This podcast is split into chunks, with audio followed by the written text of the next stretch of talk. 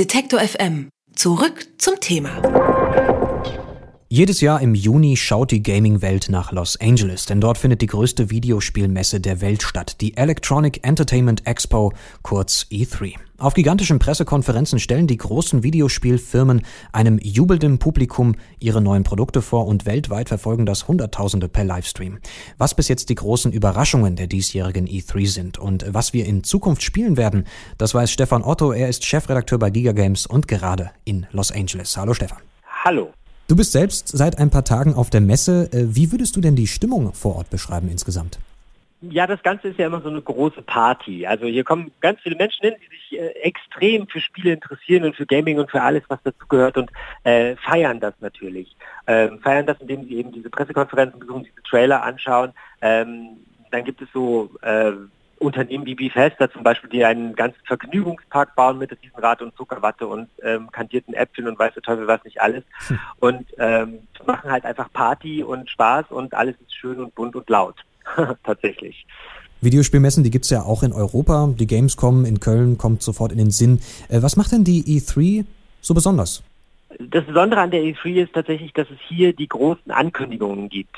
Also einfach alle Publisher geben bekannt, welche großen neuen Titel, welche sogenannten IPs, äh, neue IPs sie haben, ähm, welche Spiele zu erwarten sind, welche Neuerungen es im Konsolenbereich gibt und so weiter und so fort. Das hat halt keine andere Messe.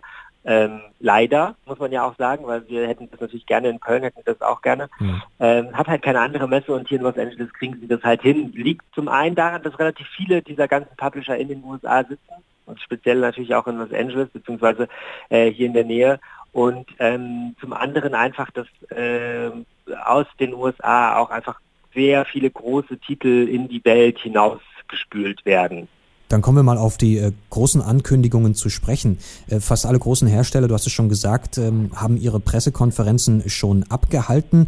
Äh, da gibt es zum Beispiel eine neue Konsole aus dem Hause Microsoft, um sofort mal bei einem ganz großen Namen zu starten. Äh, was kann denn die neue Konsole? Die neue Konsole, äh, die einen nicht so schönen Namen hat wie ähm, die User im Internet auch schon festgestellt haben, ursprünglich mal angekündigt als Project Scorpio, jetzt heißt sie aber einfach nur Xbox One X, was ein mhm. bisschen kompliziert ist mit den ganz vielen Xen in dem Namen, ja. aber egal. Ähm, diese Konsole kann 4K, das ist äh, ja die aktuell höchste Auflösung, die, die wir haben, äh, bringt ähm, 60 Bilder pro Sekunde auf den Bildschirm, hat laut Microsoft auch die stärksten Prozessoren, die bislang in einer Konsole verarbeitet wurden und erinnert vom Inneren her immer mehr an einen Gaming-PC und weniger an eine klassische Konsole. Hat zum Beispiel auch Wasserkühlung, was es vorher sozusagen auch noch nicht im Konsolenbereich gab, mhm. aber nun eben unabdingbar ist für die Leistung, die diese Konsole bringen soll, vor allem, wie gesagt, aufgrund dieser ähm, Prozessoren, die da verarbeitet sind. Und ja, soll das Ganze nochmal ein bisschen vorantreiben, weil den Konsolenmarkt vor allem in Europa dominieren, das tut ja eigentlich Sony und Microsoft versucht jetzt da ein bisschen aufzuholen, indem sie einfach das Größte und das Beste nehmen, zusammenpacken und eine neue Konsole auf den Markt bringen. Ob es funktioniert, weiß man noch nicht so genau.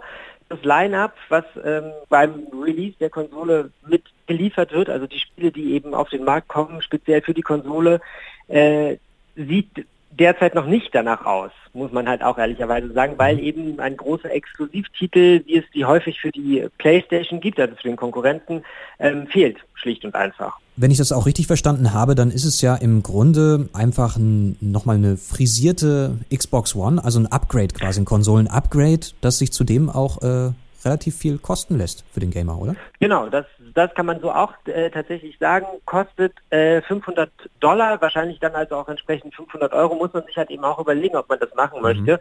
Ähm, hat aber dafür also einen Vorteil, den man äh, ruhig herausstellen kann, ähm, die Abwärtskompatibilität, das heißt alle Spiele, die vorher für die Xbox One Familie erschienen sind, lassen sich auch auf der Xbox One X spielen.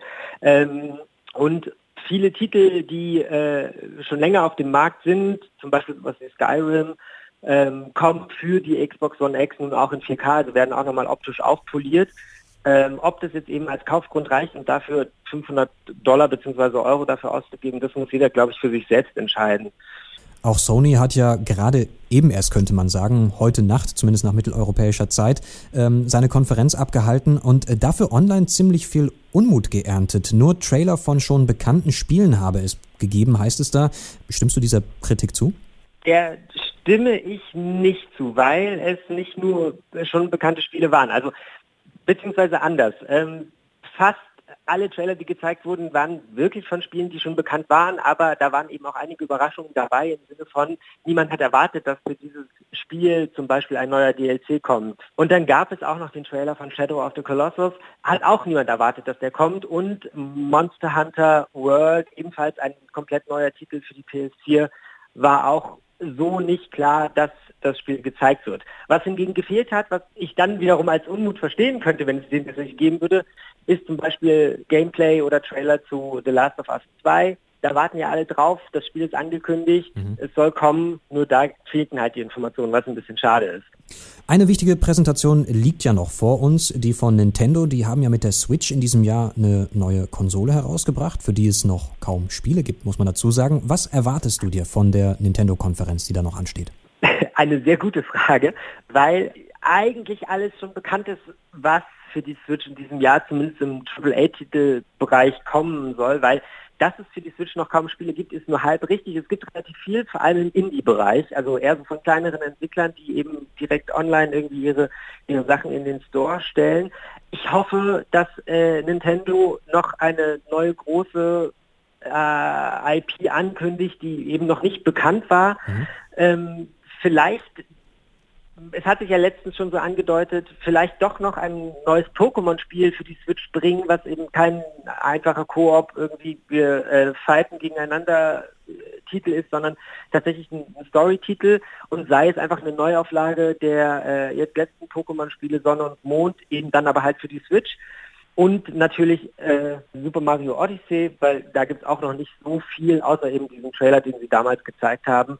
Aber wie sich das jetzt alles spielt und wie man eben mit Mario da auf dieser Mütze rumhüpfen kann, das ist alles noch nicht so ganz klar. Das wird wahrscheinlich auch bei der Nintendo PK noch kommen. Die weltgrößte Videospielmesse, die E3, findet gerade in Los Angeles statt. Stefan Otto ist für Giga Games vor Ort und hat uns äh, von den wichtigsten Ankündigungen berichtet. Danke dir. Vielen Dank. Detektor FM kann man übrigens auch live hören. Wir senden rund um die Uhr den Wort- und den Musikstream. Im Wordstream mischen wir journalistische Inhalte wie das eben gehörte mit moderner Popmusik und der Musikstream ist der perfekte Tagesbegleiter mit frischer Musik.